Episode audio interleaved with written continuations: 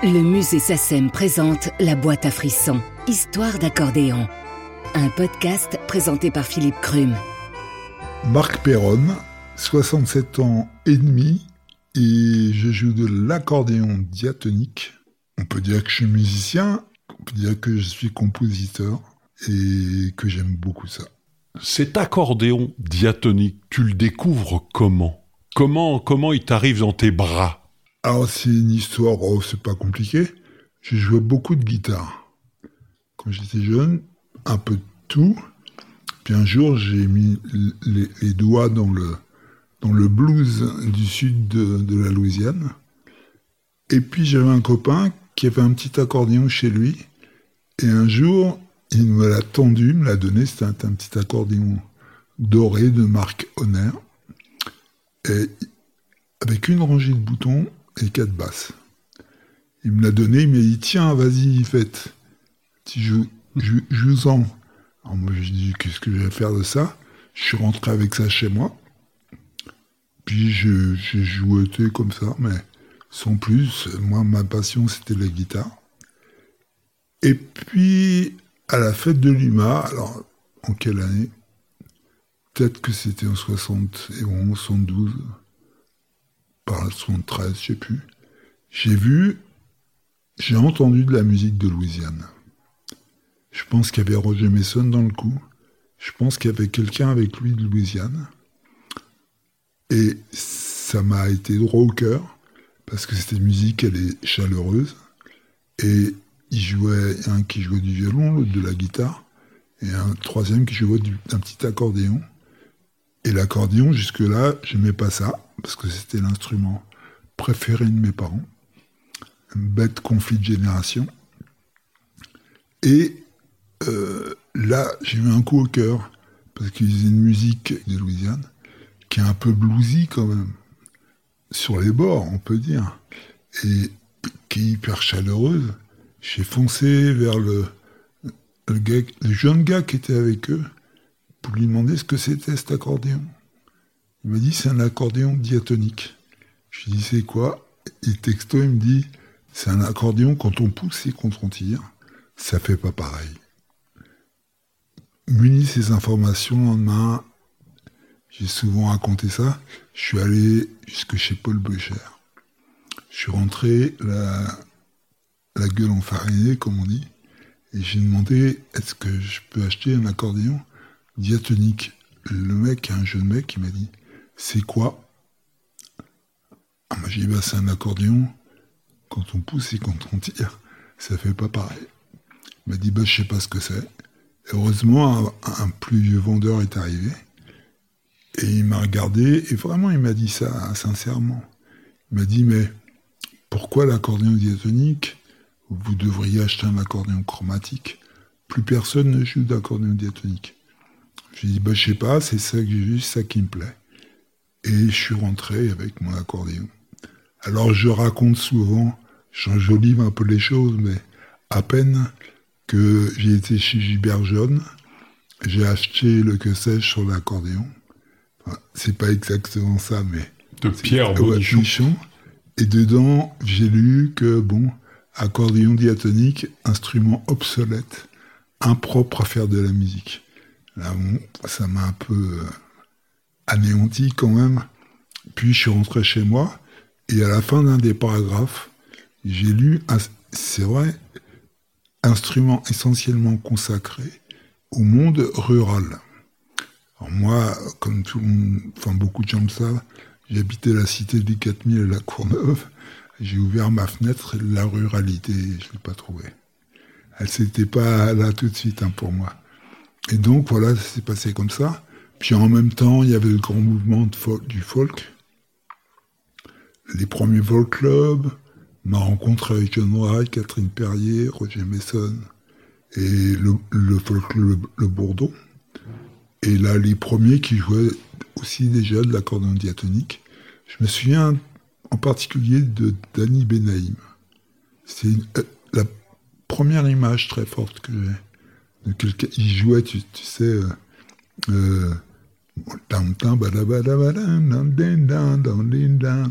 mon père est là chez les raves, etc., etc. Et euh, ça m'a beaucoup plu. Je me suis mis. D'abord, j'ai essayé à faire. J'ai essayé. J'ai trouvé des disques de musique cajun. Les blues du Bayou. Chez Alido Musique. Et là, j'ai écouté. Bien sûr, j'ai eu qu'une envie, c'était de faire la même chose. J'ai essayé. Ça marchait pas. Quand t'as pas vu comment les mecs jouaient, c'est complexe quand même. C'était pas possible. Donc j'ai bricolé un truc qui ressemblait, c'est ce que j'ai fait toute ma vie en fait, faire de la musique qui ressemblait. Alors j'ai approché un peu, j'ai fait une valse, un two-step, et, puis euh, puis voilà, c'est parti. Et après, j'ai été happé par la, musique traditionnelle française euh, parce qu'on pouvait faire danser. Voilà comment j'ai commencé l'accordéon diatonique. Ton répertoire va évoluer vers le domaine français et entre autres, tu nous, quand tu racontes souvent un peu ta vie d'accordéoniste, tu nous parles d'une grand-mère qui t'a beaucoup influencé. Ah bah oui, oui, oui, bien sûr. Ah, d'abord, je suis très vite devenu copain. J'ai fait participer au premier disque de Bal Folk qui s'appelait euh, Gabriel Valls Bal Folk avec Pierre Toussaint, les Perlins Papin. On est devenus très copains avec Jean-Pierre Cazade. Cachetoun à l'Acadéon. Et ils m'ont dit, viens avec nous à Agen. Et, moi, d'un seul coup, euh, ça m'a. J'étais vraiment content, quoi, de partir. D'autant, d'autant que j'avais, que j'avais déjà, chez Catherine, elle m'avait fait écouter Catherine Perrier. Elle m'avait fait écouter le premier enregistrement, enregistrement de collectage que j'ai pu entendre, qui était un accordéoniste, qui jouait le branle d'écueillé dans, le Berry. Elle m'avait même confié l'enregistrement, et ça j'avais appris, enfin, j'ai commencé comme ça en fait. Et euh, donc je me suis retrouvé avec les Berlin Vapin à Agen, et euh, on a très vite été participé au mouvement de revivalisme occitan et gascon à Samatan dans le Gers, organisé par Maurice Roux. Et là, on a rencontré une vieille dame étonnante qui s'appelait Léa Saint-Pé. Léa Saint-Pé, formidable, qui avait 75 ans à peu près, et qui jouait du diatonique, qui jouait des rondeaux magnifiquement bien. Et, j'ai été, il y a aussi un, d'autres accordéonistes, un vieux monsieur qui s'appelait Ernest Lourde, et, on a joué en balle avec eux. On apprenait le répertoire. On se mettait à côté, on jouait avec eux. Avec elle, en particulier. Et voilà ma passion. Et là, j'ai découvert dans diatonique, qui est une musique euh, qui ne s'apprend pas par l'écrit. Hein. Donc, ce qui m'a plu énormément, c'était la, la liberté qu'elle avait de, de, de nuancer son jeu. Hein, c'était ad lib deux fois le même, les deux mêmes thèmes. Hein. A priori, ça paraît simple, mais quand on écoute sur la longueur, on se rend compte que, enfin pour moi en tout cas, elle se répète jamais. C'est toujours, il y a des petits décalages, il y a des, des ornements qui se décalent. Ça, ça m'a beaucoup, beaucoup plu. Et euh, comme je disais tout à l'heure, quand quand, j'ai commencé le Cajun, essayé du moins au départ, que j'y suis pas arrivé, je me suis bricolé un truc qui ressemblait. Et ben là, avec Léa, pareil. Je me suis très vite bricolé des petits airs pour essayer de m'approcher de, de, de, de ce qu'elle faisait, quoi. Alors justement, là, là, ton répertoire est, constitué à 99,9% de musique qu'on disait traditionnelle, trad art comme était écrit sur les trad art comme était écrit sur les partitions. Mais avec Perlin Pimpin, vous allez commencer à, créer un peu, à inventer, ah à, composer. Tout à fait. Il y a, quelqu'un que, que j'adore dans le folk qui m'a beaucoup marqué, c'est Ben. Jacques Benheim. Et il avait une très belle expression à l'époque en parlant des airs qu'on inventait les uns les autres. Il appelait ça, ouais, les musiques du Sud. Et ça, ça me plaît. C'était des trucs qu'on avait inventés. Donc, genre de. Enfin, alors très vite, personnellement, J'ai inventé des Scottish, j'ai inventé des, des, des, des valses, j'ai inventé. Je suis devenu, entre guillemets, compositeur sans le savoir, quoi. Et, euh, et puis après, en gardant, ça c'est important pour moi, ce qui me paraissait organique dans la musique traditionnelle, c'est le rapport à la cadence, le rapport à, à la danse, hein, ce qui est quand même... Euh, c'est un cadre, ça donnait un cadre. À l'intérieur de ce cadre-là, euh, de ces formes-là, je me suis mis à bricoler des mélodies à moi. Et alors, quand, justement, bricoler des musiques, et quand deviens-tu euh, musicien à part entière, puisqu'au départ, dans le mouvement folk, euh, je veux dire, on déclarait pas ces morceaux, c'était pas une volonté et tout. et toi, quand, quand deviens-tu un musicien officiel? C'est très précisément à l'époque où j'avais bricolé une valse qui s'appelait Coup Sol Valse. Euh, c'est Pierre Toussaint qui m'a obligé à m'inscrire à la SACEM. Parce qu'à l'époque, Pierre et sa famille, ils avaient fait un disque qui s'appelait, auquel ils, ils ont demandé à ce que je participe, qui s'appelait Le paradis des vieilles maisons. Et ils voulaient que je joue cette valse. Et il m'avait dit, oui, mais il faut t'inscrire à la SACEM. C'est important les droits d'auteur. C'est le premier qui m'en est parlé, je ne savais même pas que ça existait. Donc je me suis inscrit à la SACEM, je pense en 74, avec cette valse. Voilà. Puis après, bon. Bah, justement, après, tu, vas, allez, on va le faire rougir un peu. Euh, tu vas devenir un des grands mélodistes de la musique trad et, pour accordéon diatonique repris par d'autres. Et tu vas même être appelé par le cinéma. Ça se passe comment? C'est parce que moi, j'ai toujours été passionné de, de cinéma, d'image, comme tout le monde. Toute notre génération, on allait au cinéma. C'était depuis tout petit. Moi, j'allais euh, avec mes parents au cinéma. Euh, et, euh, et donc, un jour, il y a un mec qui me dit boire de ta part, qui s'appelait Bernard Favre, et qui m'a dit, voilà, il avait écouté mon premier disque accordéon diatonique de 78, pas en 78 tours, mais de 78, et ça lui avait plu. Et il pensait à ce type de musique pour son film. Alors, il est venu chez moi, il m'a rencontré, on a discuté. Euh, puis au fur et à mesure, on s'est aperçu que, que je correspondais à un de ces personnages, parce que je parlais un peu le dialecte de mon père, du sud de l'Italie. Et puis que, bon, d'un seul coup, c'est devenu une évidence pour lui. Et pour la première fois, dans ce film, je suis devenu j'ai eu mon premier rôle de composition, c'est accordéoniste. Et j'étais comédien et musicien. Avec Richard Berry. Avec Richard Berry. Et dans le film, j'ai eu, dans, puisque c'est comme ça que ça se mesure, il paraît, c'est en temps d'apparition à l'image, j'avais le deuxième rôle. Alors comme je dis souvent, ça a été mon premier et mon dernier grand rôle au cinéma. Et là, donc, tu as composé combien de musique, tu te souviens? J'ai fait pas, mal de trucs là-dedans. Je, je sais plus. Euh, oui, on a fait après, on a fait un disque parce que il n'y avait pas assez de musique pour faire un disque. Donc Bernard me demandait d'enregistrer d'autres musiques. Et parmi ces autres, musiques, il y avait des trucs traditionnels de sa voix, il y avait, euh, euh, et puis il y avait des, mélodies à moi, deux ou trois valses. Et voilà, ça, a commencé comme ça.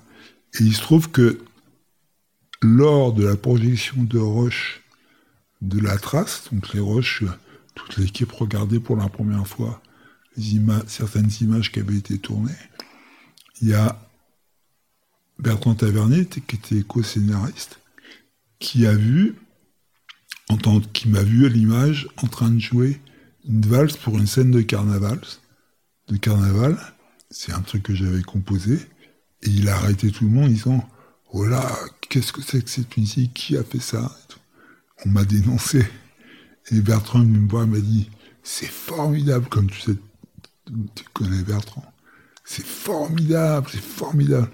Et puis bon, cette musique n'a pas été retenue pour la trace. Et trois mois plus tard, j'ai reçu un coup de téléphone de Bertrand me disant Bon, Bernard, on n'a pas voulu pour la trace, mais moi j'achète pour, pour un dimanche à la campagne. Et voilà, c'est comme ça que, que j'ai fait la musique euh, que tu connais pour un dimanche à la campagne. Et le cinéma, ça a commencé pour, comme ça pour moi. Et ça a continué tout le temps, puisque même récemment, ouais, oui. tu as continué. Oui, grâce à, à Nils Tavernier. Alors Nils, c'est le fils de Bertrand. Et ça, c'est parmi tes dernières Ah ouais, parce que... Alors ça, c'est... Ah bah, je raconte un peu l'histoire. Nils, j'ai rencontré sur la trace. Mais à l'époque, il avait 16 ans. Et comme il était un petit peu, déviant à l'école, euh, dans ses études, et qu'il avait plus ou moins arrêté, qu'il voulait travailler, son père l'avait bombardé assistant sur la trace.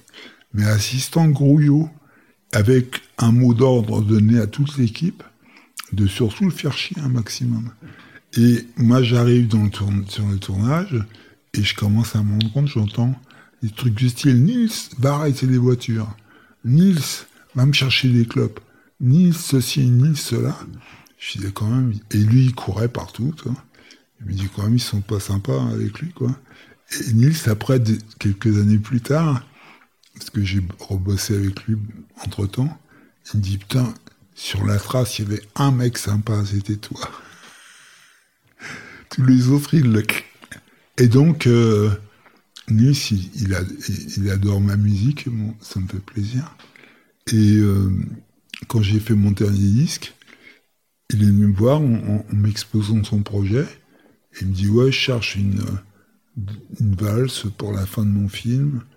Je lui ai proposé une valse que, que, j'ai faite euh, pour ce, mon dernier disque, qui, qui s'appelle Au fil de l'eau.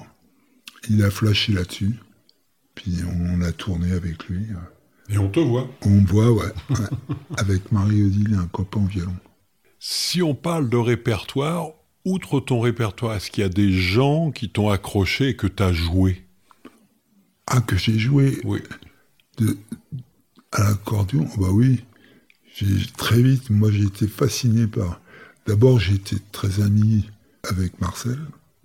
Marcel Azola. Marcel Azola, en 78 par là, en 79.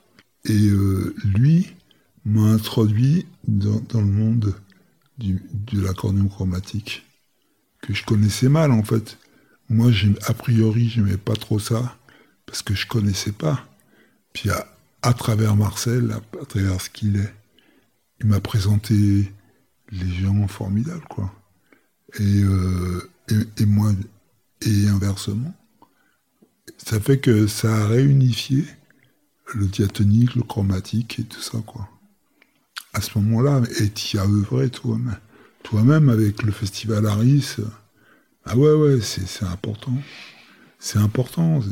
C'est, ouais, ça s'est passé comme ça. Et donc, je raconte ça parce que j'ai très vite, j'ai toujours adoré les valses. Tout le temps.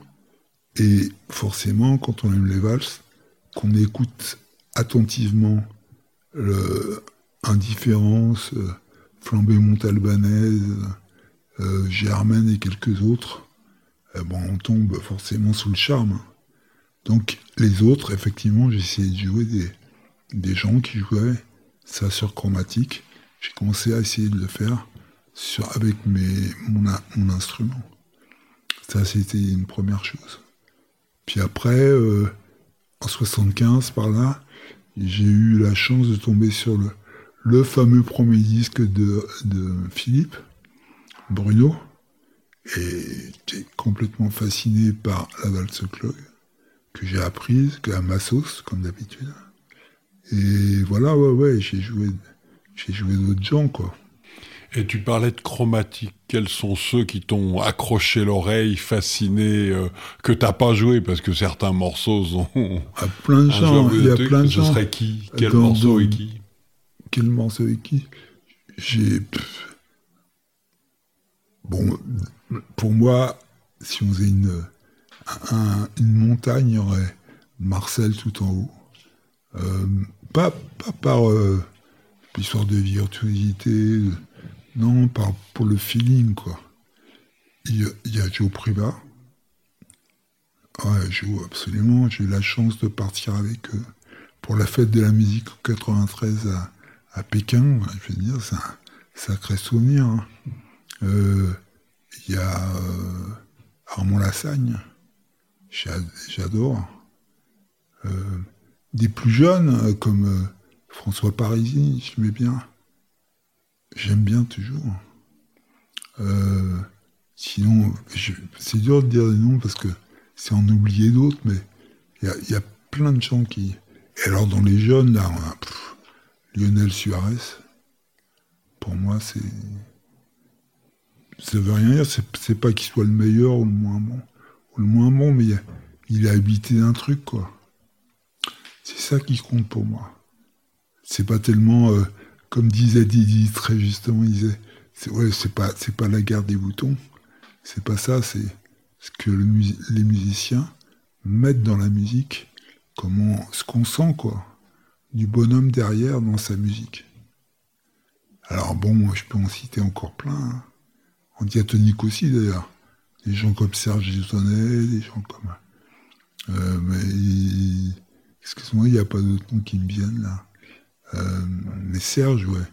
On, sent... Euh, et puis quelques Italiens. Et quelques... Ouais, Riccardo Tesi, bien sûr. Excusez-moi, euh, j'ai pas la tête en face des trous, comme on dit. Mais euh, oui, des gens qui, qui sont habités par leur musique, quoi. Plus que le côté performance, technique et tout. Un joueur de diatonique qui débute, quel morceau tu lui conseillerais? Qui débute? Mon Dieu. Un morceau de Marc Perron. Un morceau de Marc Perron Moi, j'en connais un. Ah ouais, c'est lequel? En avant blonde En avant blonde, ah bah oui, oui. Ah oui, mais pas de moi, hein, c'est un truc traditionnel. C'est vrai. On dit ça un truc. Euh, je sais pas, dans, les premières balles que j'ai faites, valse facile, assez facile, c'est kaléidoscope. Ça tombe bien sous les doigts. Euh, quoi, qu'est-ce qu'il y a? Oh, Il y a pléthore de morceaux. Eh bien, merci Marc pour cette euh, petite promenade dans une histoire musicale. Comme tu sais, ce podcast va faire partir d'un ensemble d'autres. Tu vas te retrouver avec euh, Richard Galliano, je crois que tu connais aussi. Ah oui, j'aurais euh, pu le citer d'ailleurs. Dans les... Oui, oui, oui. Alors je le cite. Et puis des gens du musette, et puis plein de documents, plein de choses, puisque c'est euh, le répertoire de l'accordéon, et toi tu nous as expliqué, tu nous as un peu parlé du répertoire de la musique traditionnelle, de ce mouvement qui est né fin 60, qu'on a appelé le mouvement folk. Merci. C'était La boîte à frissons, histoire d'accordéon, un podcast du musée Sassem présenté par Philippe Krum.